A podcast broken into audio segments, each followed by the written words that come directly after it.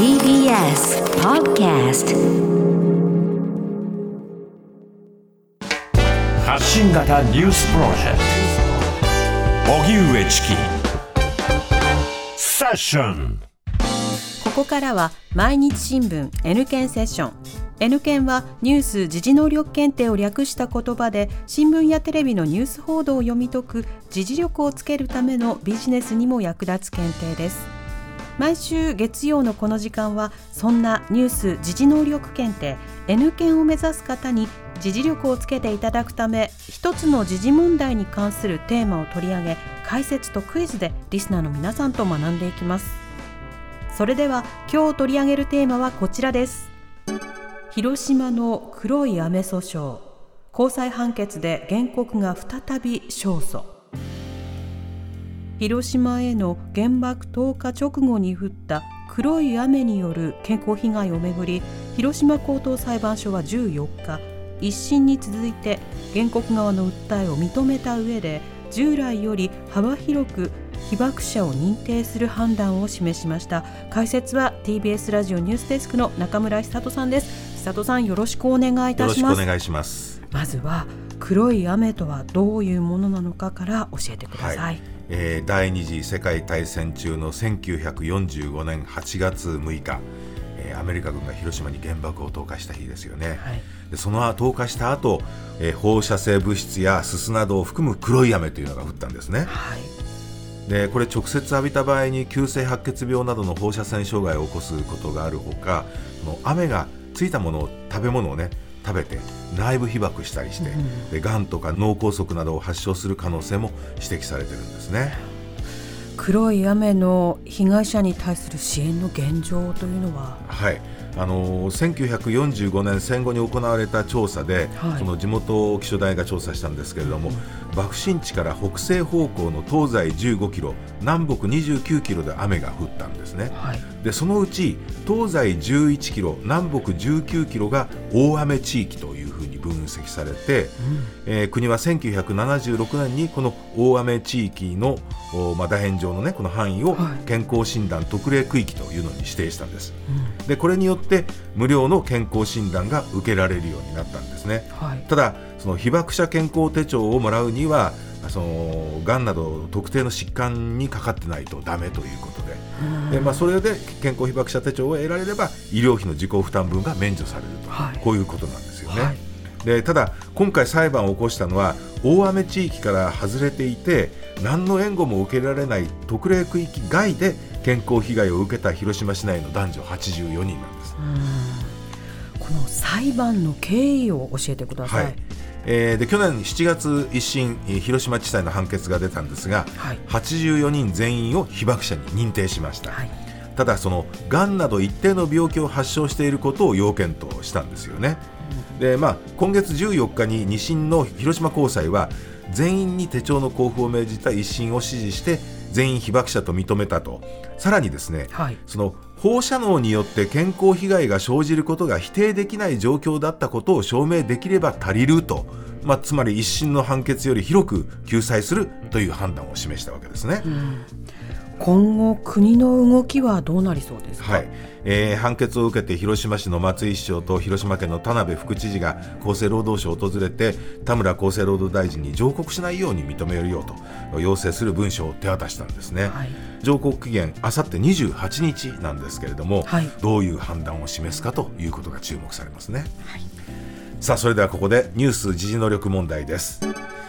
えー、第二次世界大戦や戦後の世界の動きについて正しい説明を次に挙げる4つの中から1つ選んでください、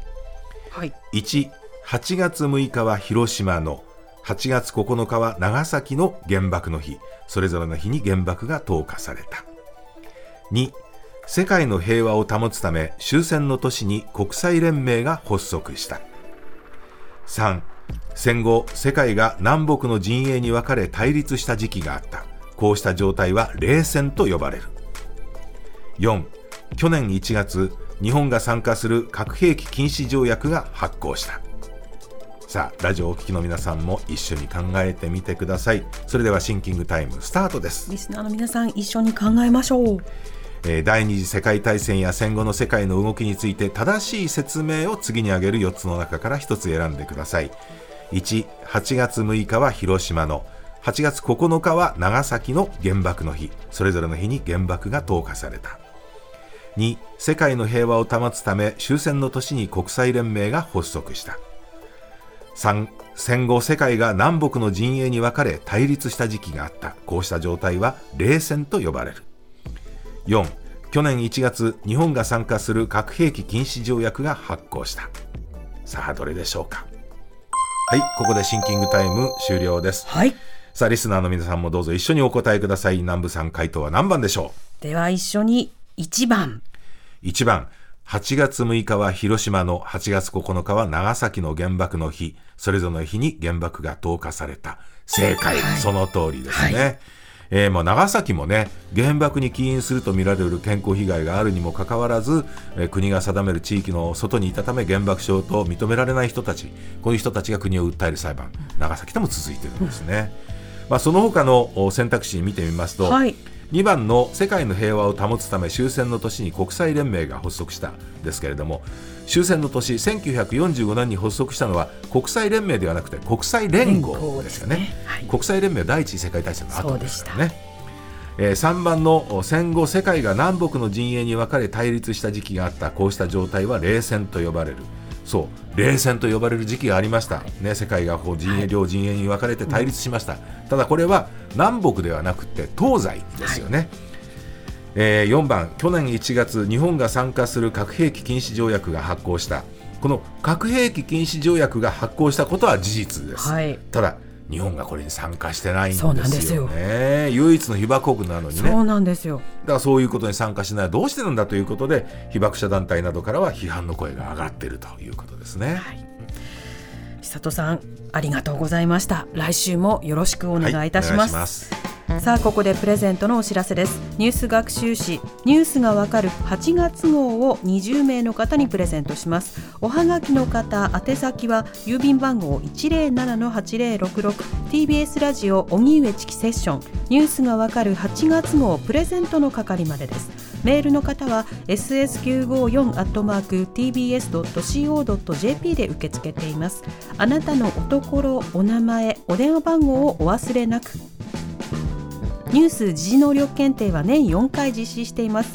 9月5日日曜日に実施される第54回検定の申し込みを受付中です。東京、大阪に設置する公開会場のほか全国のテストセンターでコンピューターを使って回答する受験方式 CBT 試験を実施します。公開会場の試験の申し込みは7月30日金曜日まで公式サイトで受け付けます。毎日新聞 N 県セッション。今日は広島の黒い雨訴訟。高裁判決で原告が再び勝訴をテーマに取り上げました。TBS ラジオ荻上チキ